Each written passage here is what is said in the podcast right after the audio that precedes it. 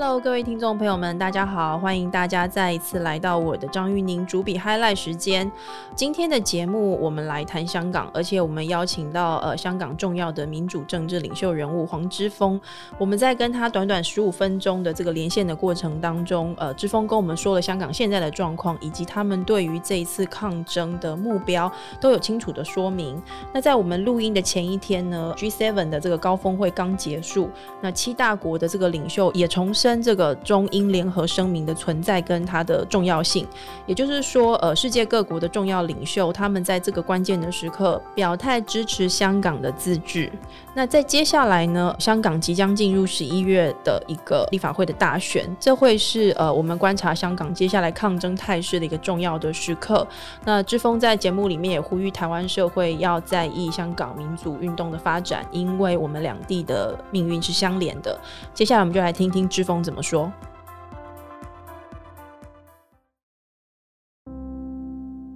我是玉宁，今天我们的节目邀请来到线上接受采访的是香港众志的秘书长黄之锋。之锋现在在线上，之锋跟大家说声 hello 好不好？啊，大家好，我是黄之锋。好，之峰，我知道现在呃香港其实进入一个抗争呃越来越白热化的阶段。那前两天其实香港的警察也发出了这个真枪实弹，可不可以请你先简单的跟我们说明一下，现在香港整个呃抗争的状况跟态势大概是如何？其实现在香港人就是要求政府去撤回这个土法条例，是还有还有就是停止警察暴力，然后我们最重要的就是我们要补选。香港的特首应该是让香港人选出来。然后在过去的十二个星期，其实我们香港已经不停、非常努力的去看有一些的抗议活动。我们希望让到世界看到，这是香港人真的非常坚持。我们面对北京的压迫，我们还是坚持努力，所以我们才有二百万人出来，在七百万人这个小城市里面，其实我们也是非常努力，希望让大家香港人。我们争取民主，然后我们也希望让台湾人知道一国两制是不可信的。是，呃，我知道现在香港整个在这次的抗争活动里面有一个比较大的特性跟特色是说，呃，其实你们没有一个中央的领导者，跟二零一四年那个时候你带领雨伞运动的时候状况是非常不一样的。那在这样的状况之下，呃，很多的外媒都会有一个疑问，就是关于对话这个事情要如何展开跟进行，因为民众之间没有一个领袖人物。那从你的角度来看，这个事情接下来会怎么样发展呢？我们不是完全去。说不能够对话，但最大问题就是，如果我们跟香港政府对话的话，我们的问题是，到底香港政府是不是可以下确定的人？他们是不是 decision maker？如果根本香港政府是不能够下确定，然后只是北京政府下确定的话，那到底跟临政特首会面对话谈判的意义在是没有的。是，所以你的期待是，呃，不管今天是香港众志，又或者是你理解的，呃，现在在香港的大部分的这个民主运动的，呃，积极的参与者，在接下来对话上面，你们会希望有机会直接跟北京当局对话，对吗？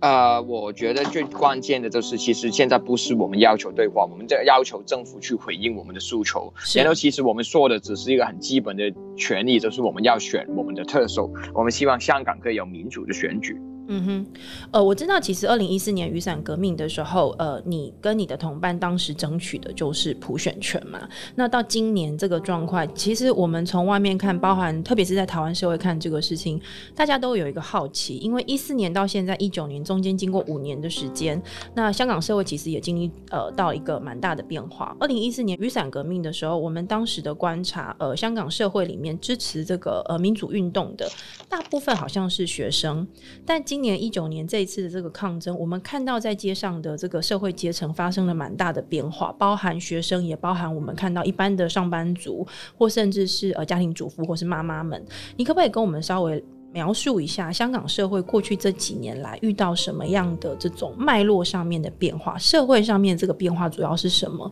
所以会让这么多的香港民众在这次的抗争里面愿意站出来？我觉得我们面对的是一国两制已经变成一国一点五制，特别是不管是年轻人被抓去坐牢，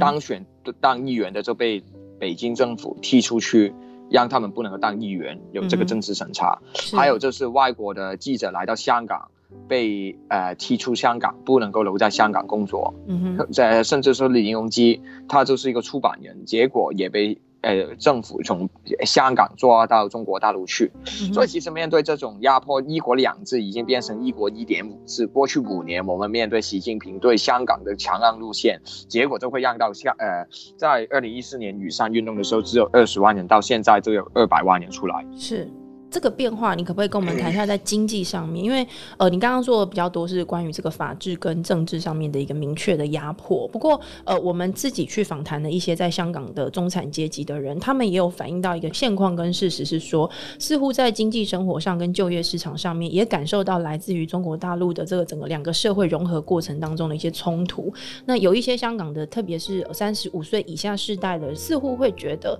他的工作权，或者是他的生活权，或者他的生活品。只在这个过程里面是受到冲击的，你你的看法是一样的吗？我的看法是一样的，我觉得很明显的就是，其实香港面对这个红色资本，就是北京那边的压迫是非常明显的。所以我希望大家明白，就是，呃，不管是二零一四年为什么会有太阳发三一八学运，是到现在为什么香港人会有这个反对运动，其实我觉得也是我们不只是面对政治自由上面北京的压迫，还有就算是香港的商业社会，我们怎么样面对红色资本。对香港的压迫其实也是非常关键。嗯哼，可是我我我看你在接受其他媒体的专访的时候，你有特别强调一个事情，是你并不主张香港独立，但是你想要争取的是呃自由选举的一个基本权嘛？这是你在美国之音最近的一次专访的时候谈到的。那在这个呃结构上面，呃前特首梁振英他有在脸书回应你这个这个说法，他说这样的自决论其实的确就是港独同样的主张。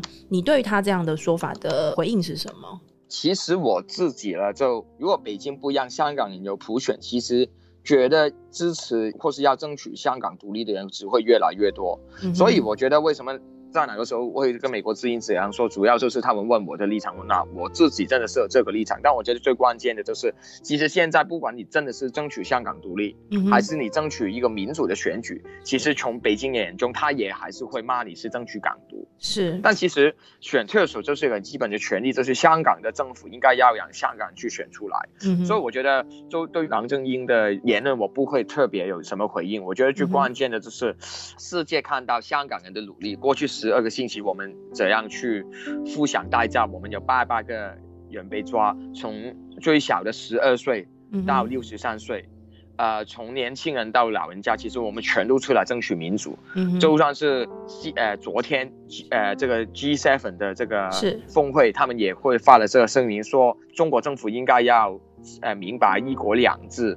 中英的和新民的重要性，所以我觉得世界支持香港是很关键的。你你接下来期待在这个国际社会关系上面要发展哪些事情？因为昨天的这个呃中英联合声明在 G7 会议上面重新被提起嘛，但是因为这就是各国领袖的一个声明，但我们没有办法判断说中国政府、北京政府这边对这个事情的看法或他们的回应会是什么。所以接下来下一步，呃，香港众志就是你这边你会进行的工作还会有哪些？我觉得很关键的就是，呃，台湾。第一，我非常感谢台湾政府，还有台湾不同党派，还有很多台湾人对香港民主运动的支持。是啊，我看到很多不管是什么政治背景的，也知道就是香港我们在面对一国两制压迫之下的抗争，他们的支持我们真的非常感动。嗯，呃，我觉得第二很重要的就是，其实未来怎么样可以去修改这个难民法，还有这个港澳关系条例，去让香港人。呃，他们来到台湾可以由这个人度救还的机制，而不只是个案，这个是挺关键的。第三就是呃，我们看到美国有一个香港人权民主法案，就是说如果通过以后，就可以让美国总统去确定一些人是压迫香港自由的话，就可以不让他们进的进进到美国，还有冻结他们的资产。是，我觉得其实如果美国有这个香港人权民主法的话，我觉得在台湾也可以有一个可能性